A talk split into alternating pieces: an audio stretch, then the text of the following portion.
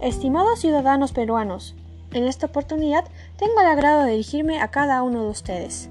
Yo soy Sara Gubins, alumna del cuarto de secundaria del Colegio Libertador Mariscal Castilla, y les doy la bienvenida a Aseguramos nuestro futuro protegiendo el ambiente.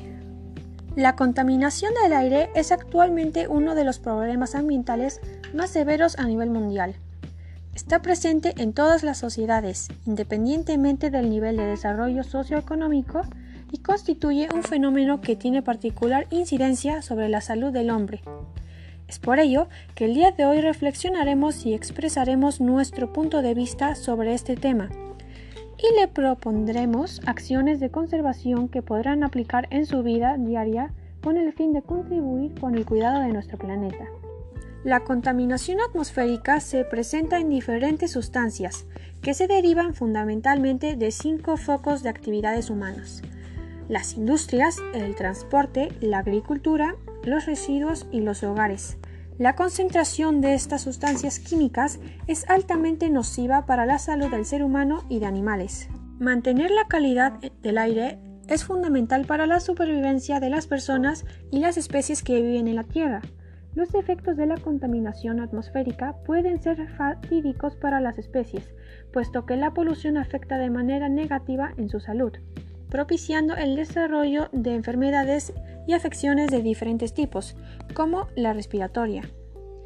Como siempre, existen una serie de consejos que podemos seguir y que pueden tener un gran impacto en la protección de la calidad del aire que respiramos.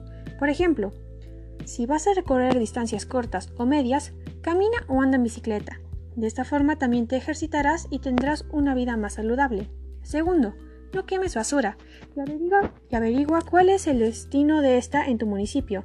Recuerda que la incineración es sumamente contaminante. Tercero, dale mantenimiento a tus artefactos eléctricos y auto o moto. Cuarto, aplica las tres R's, reducir, reusar y reciclar. Quinto, evita el uso de aerosoles e insecticidas. Estos contienen gases que suman al efecto invernadero y la contaminación global. Sexto, Cuida los parques, árboles y áreas naturales protegidas. Recuerda que estos son los pulmones del mundo. La contaminación del aire en las ciudades y fuera de ellas es un asunto muy relevante, pues se trata de un problema que afecta negativamente a la sostenibilidad ambiental y, como consecuencia, a nuestra propia salud. Sostenibilidad, que a mi juicio se basa en dos claves.